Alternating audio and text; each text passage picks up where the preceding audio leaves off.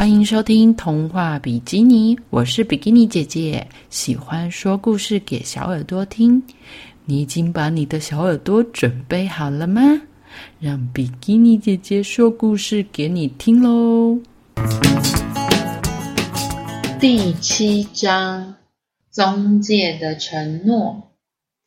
整座小镇都沉入了海洋之中，只见公园里的凉亭孤零零的伫立着。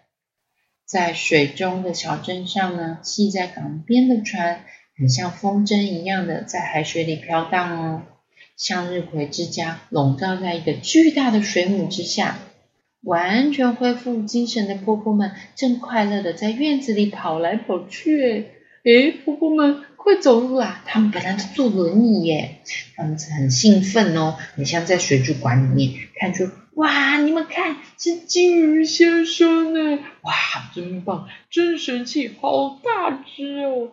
婆婆们跑来跑去说：“哇，可以奔跑，真好啊，不用坐轮椅的嘞。”藤本呢，将婆婆们集合起来，对他们说道：“命运的时刻终于要来临啦！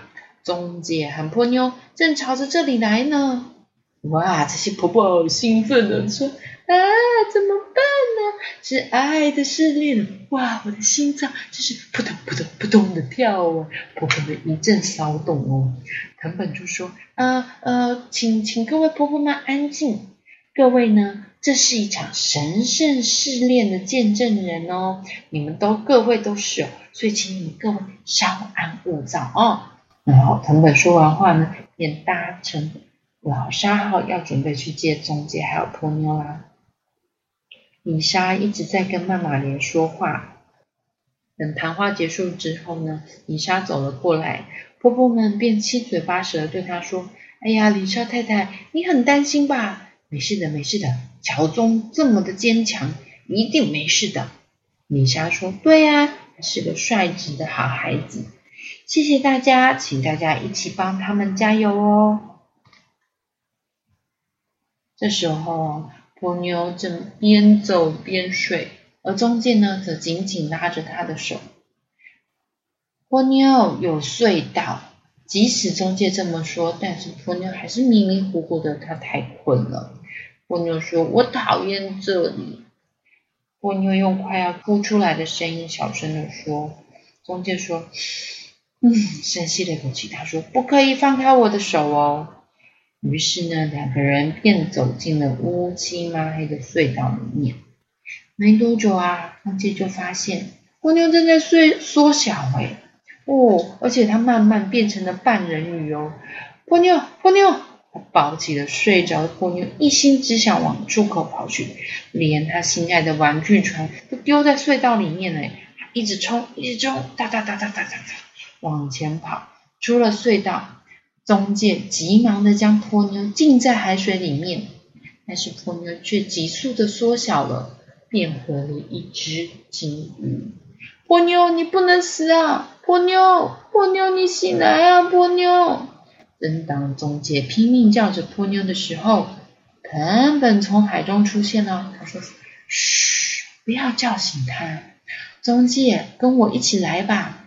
波妞就让他睡吧，安静走吧。”这时候听到一个声音，他说：“宗介，你千万不要被那种人给骗了。”陈婆婆在凉亭里大声的喊道：“净说些好听话，就把大家全部都骗走了，我是不会上当了。”唉。这时候，藤本呢抬头看着巨大月亮说：“已经没有时间了，麦呢，陈婆婆，月亮再靠近的话，就无法挽回了啦。”嗯，藤本说：“中介弟弟，过来我这边吧，一起走吧，只有你能拯救这个世界。”正当藤本想要带走中介的时候，不知道什么时候醒来的朋友突然喷出了一道水柱。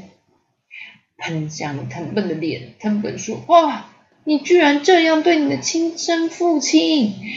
中介呢，抱着装着那个水桶啊，装着破尿，就一路冲向陈婆婆那里。中陈婆婆说：“中介，你快过来，赶快跳啊！”中介呢趁机朝着陈婆婆的方向跑了过去。藤本呢马上派出水鱼追了上去哦。就在中介扑向陈婆婆怀抱的同时，水鱼群也吞没了他们三个人。要去哪里呢？水鱼包覆着中介，他们潜入了海中。然后呢，波妞波妞的妹妹们聚集了过来。他们说：“接下来就交给我们吧。”水鱼一离开，波妞的妹妹们便将中介、还有波妞、还有陈婆婆都送到了向日葵之家。中介被他的妈妈李莎接了起来，然后啊，就看到了曼玛莲。中介走到了曼玛莲前面，跟他打招呼，说。你好，波妞的妈妈。妈妈脸说：“中介呀，波妞为了要变成人类，打开了魔法之盒。但是要变成人，他需要一个能接受真实的他的男孩子。你知道波妞本来是一条鱼吗？”“嗯，我知道啊。”“那波妞因为舔了你的血，她成了半人鱼哦。”中介说。原来是这样啊！波妞她舔了我的伤口，帮我把伤给治好了哦。原来她是因为舔了我的血，才变成半人鱼的。嗯，就算波妞是半人鱼，你都能接受她吗？嗯，不管波妞她是鱼，是半人鱼，还是人类都好啊，我全都喜欢。听完中介的回答后。曼玛莲便将波妞放到了掌心，对他说：“波妞，如果要当人类，就必须舍弃所有的魔法，你愿意吗？”波妞说：“嗯，我愿意呀。”曼玛莲将波妞放进了一颗气泡中，然后呢，将这个气泡递给了中介。他说：“回到陆地之后，请亲吻这个气泡。”波妞就会变成一个五岁的小女孩哦。中介说：“谢谢你，波妞的妈妈。”那么现在世界的裂缝要闭合了。曼玛莲一宣布这个消息，大家都好高兴哦。波妞太好了，我们一起回到陆地上吧。曼玛莲跟李莎说：“李莎，谢谢你，也谢谢你啊，曼玛莲。”好。回到陆地之后呢，藤本拿着玩具船朝着中介走过去了。他说：“你的船还给你啊，谢谢你。”藤本说：“之前的种种实在很抱歉，可以握个手吗？”“嗯，好哦。”他藤本忐忑不安的伸出手来，跟中介握了握手。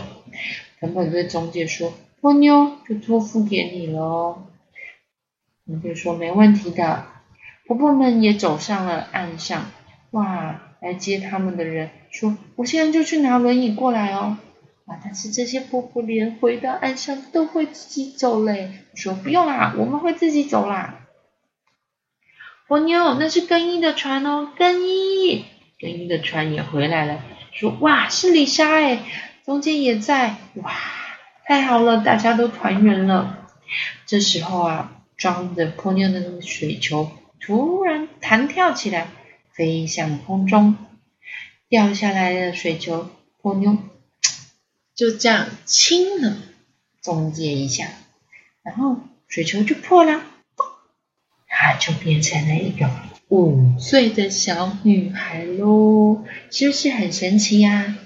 小耳朵，爱上的波妞的故事就结束在这里喽，中介。